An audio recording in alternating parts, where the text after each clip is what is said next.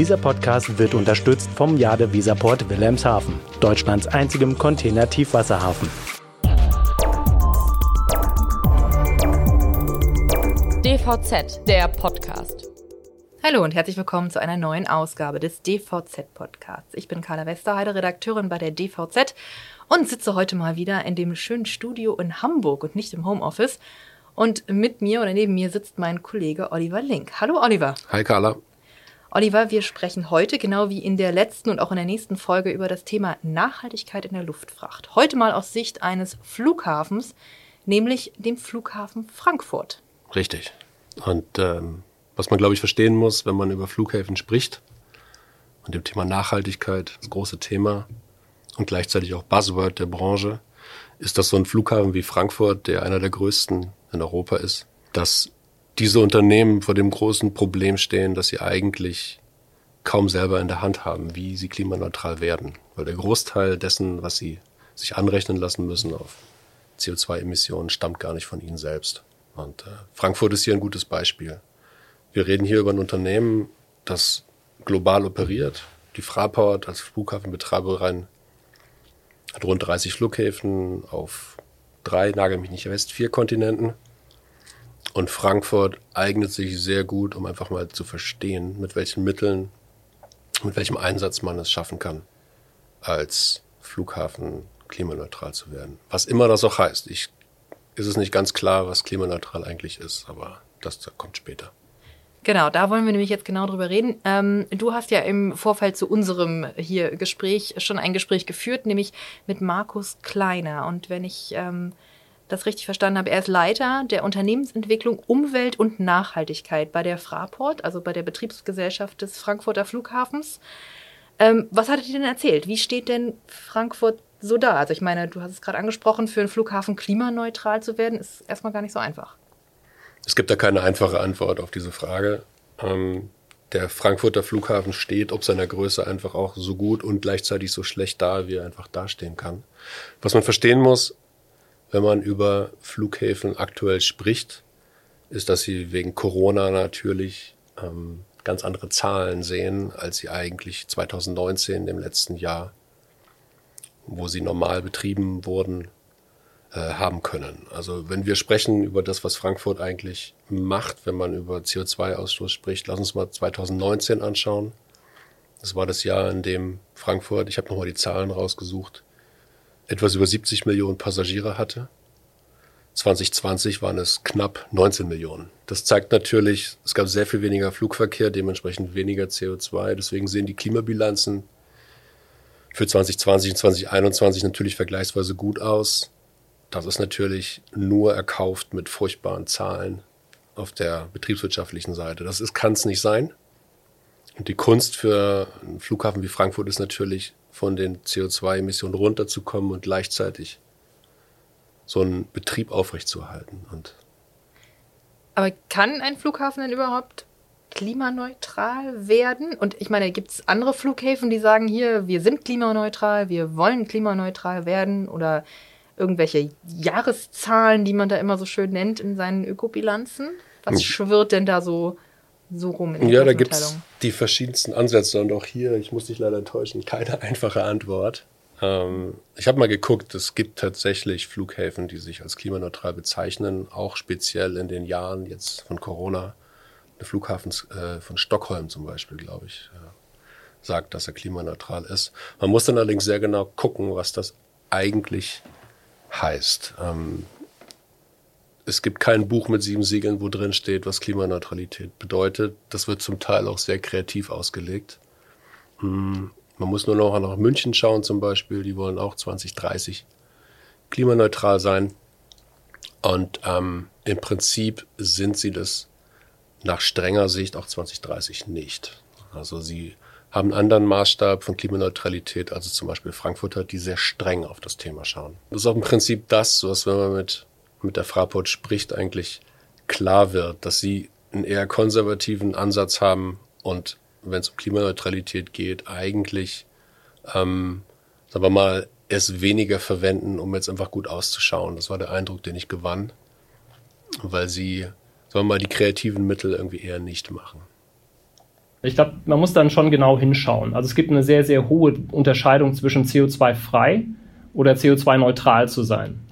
Letzteres heißt, dass ich wirklich ähm, alle CO2-Ausstoße, die ich sozusagen verursache, in den Scopes 1, 2 und perspektivisch dann auch 3, soweit ich sie beeinflussen kann, ähm, dann natürlich auch wirklich ausgleiche. Also ich setze der, der Atmosphäre nicht mehr CO2 oder in die Atmosphäre nicht mehr CO2 frei, als ich ihr vorher schon zumindest mal entzogen habe.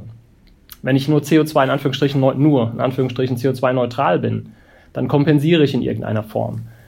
Das heißt, klimaneutral, ich fasse mal zusammen, da wird gearbeitet mit, mit Offsetting.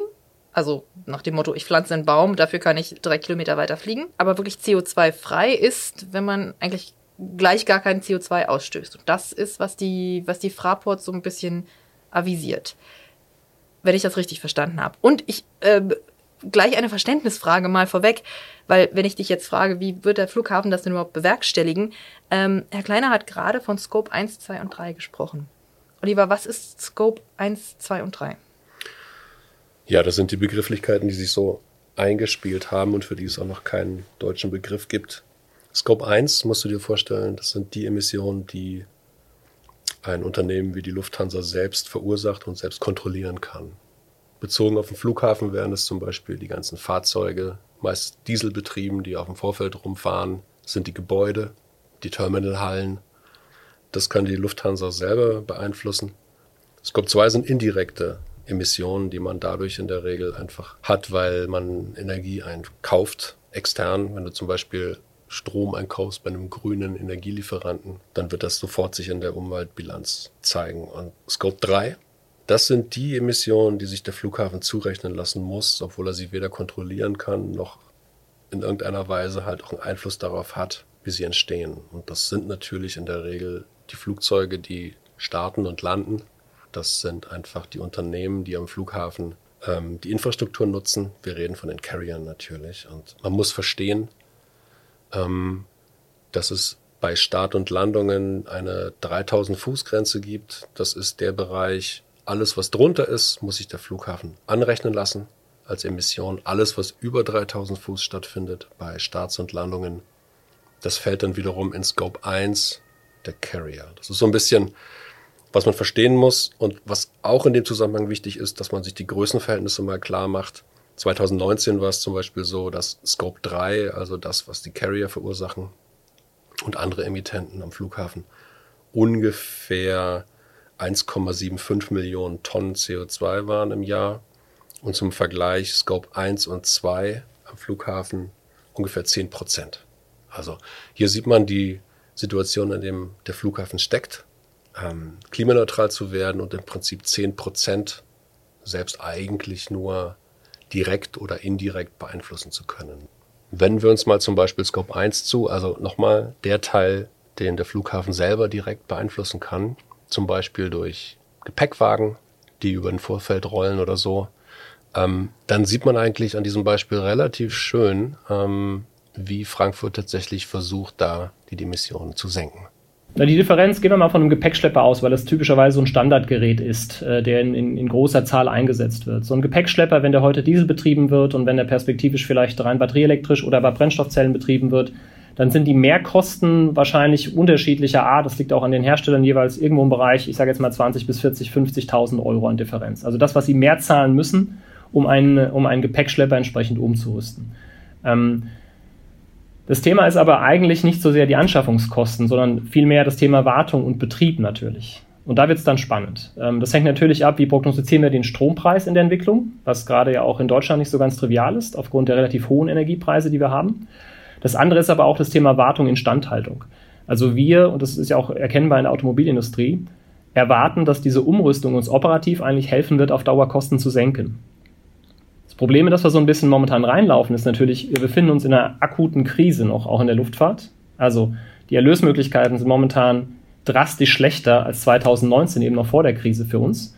Wir müssen das Unternehmen finanziell in der Balance halten und gleichzeitig eine Transformation stemmen, die erhebliche Investitionen gerade auch in neue Antriebstechnologien erfordert.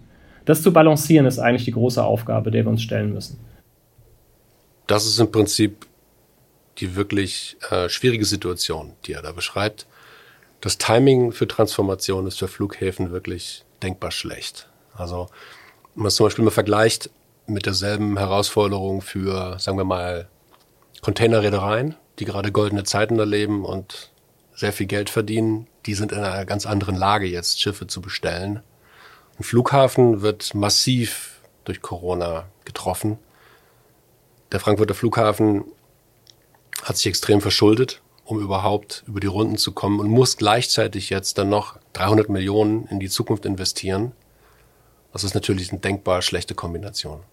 Ja, und du hast es ja eben auch noch angesprochen. Also ich meine, 10 Prozent, hast du gesagt, kann der Flughafen mehr oder weniger überhaupt erstmal selber beeinflussen ähm, oder ja, selber beeinflussen, um überhaupt klima, äh, klimaneutral oder CO2-frei sogar zu werden. Ähm, der größte Verursacher sind die Carrier, also Scope 3.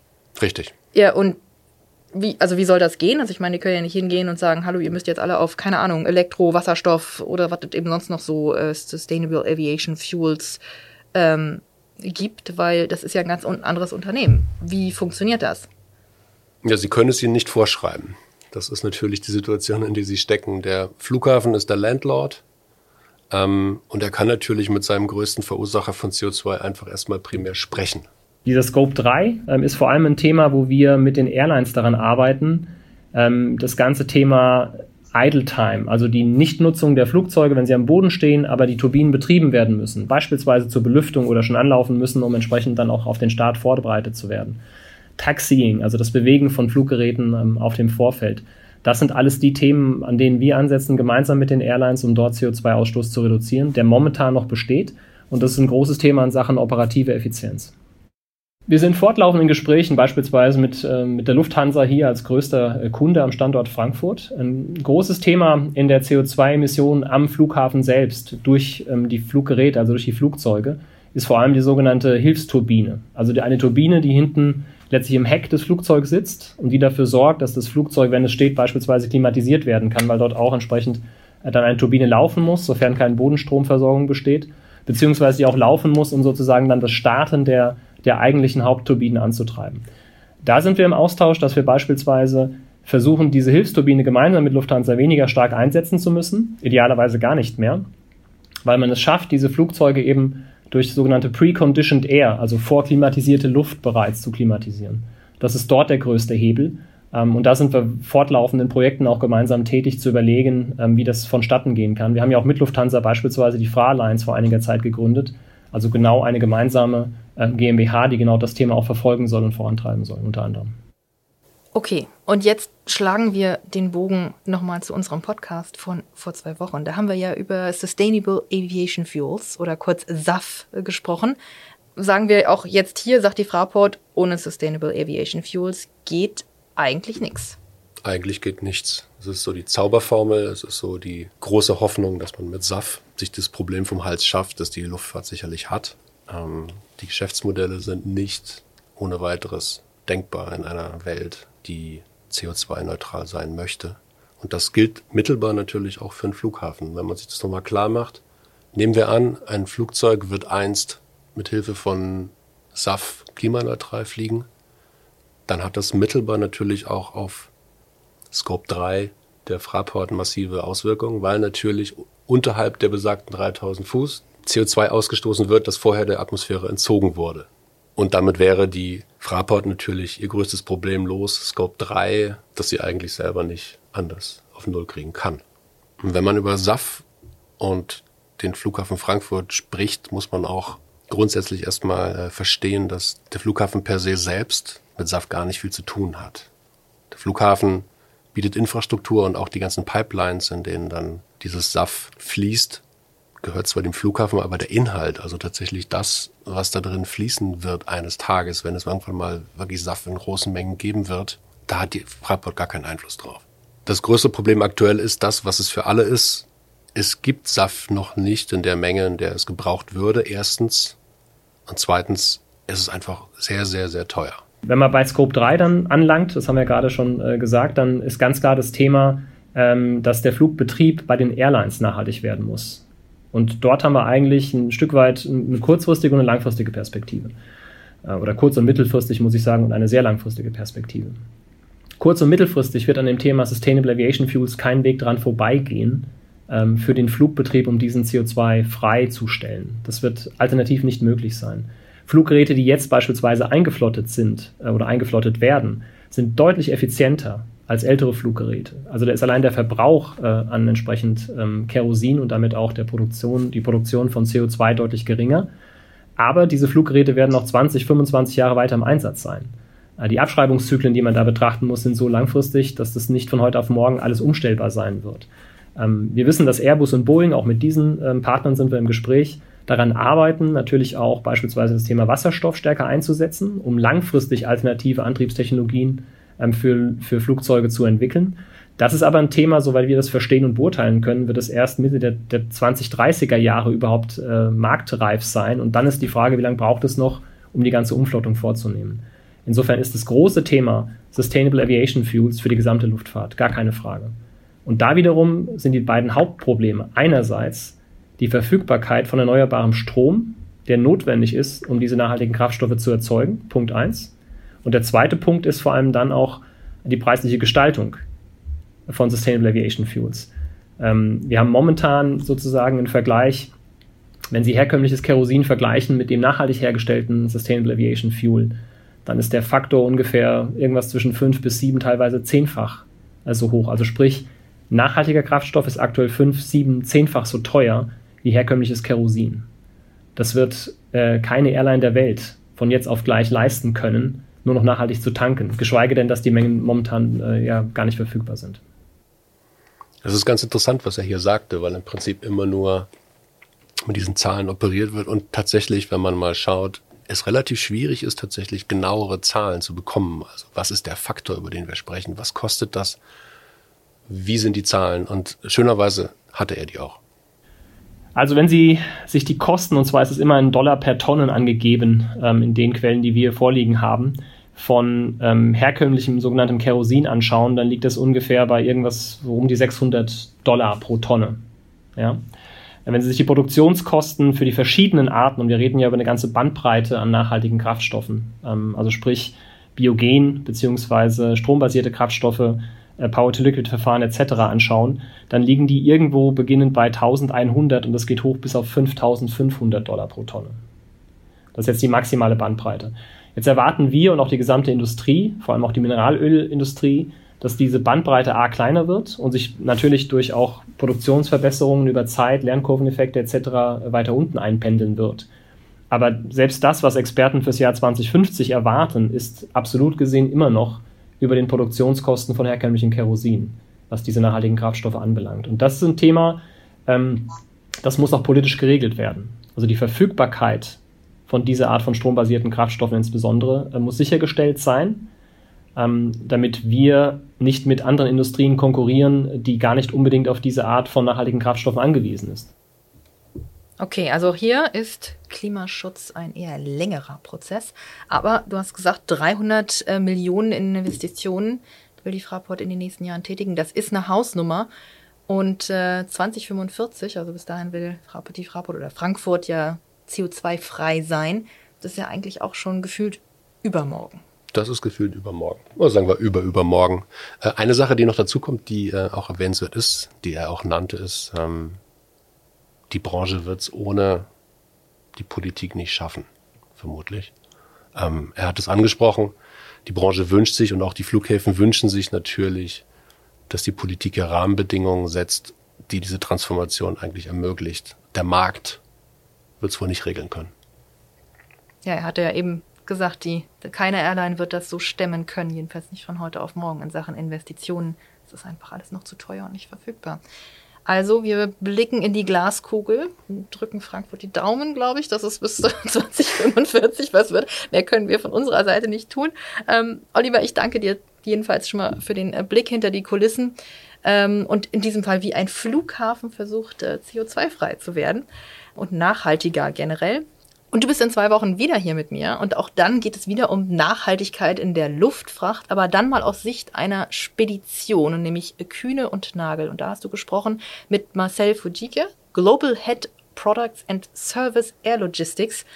Also er ist der Mann, der eigentlich dafür verantwortlich ist, dass Kühne und Nagel seine selbstgesteckten Klimaziele auch einhält. Zunächst ist er mal der Mann mit dem großartigsten Jobtitel, den ich kenne. Ja, er ist dafür verantwortlich, dass Kühn und Nagel das Thema SAF zum Erfolg führt und auch selbst die eigenen Klimaziele erfüllt. Und ähm, das Interessante bei der Perspektive der Spedition ist, dass sie eigentlich noch in ungleich größerem Maß als ein Flughafen noch abhängiger ist von dem, was die anderen machen.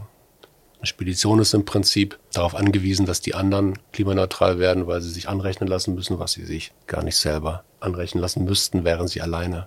Und das ist interessant. Und, wenn man mit Kühn und Nagel spricht, auch ein wirklich interessanter Punkt ist, dass im Prinzip der Markt noch gar nicht richtig verstanden hat, wie das mit SAF alles funktioniert.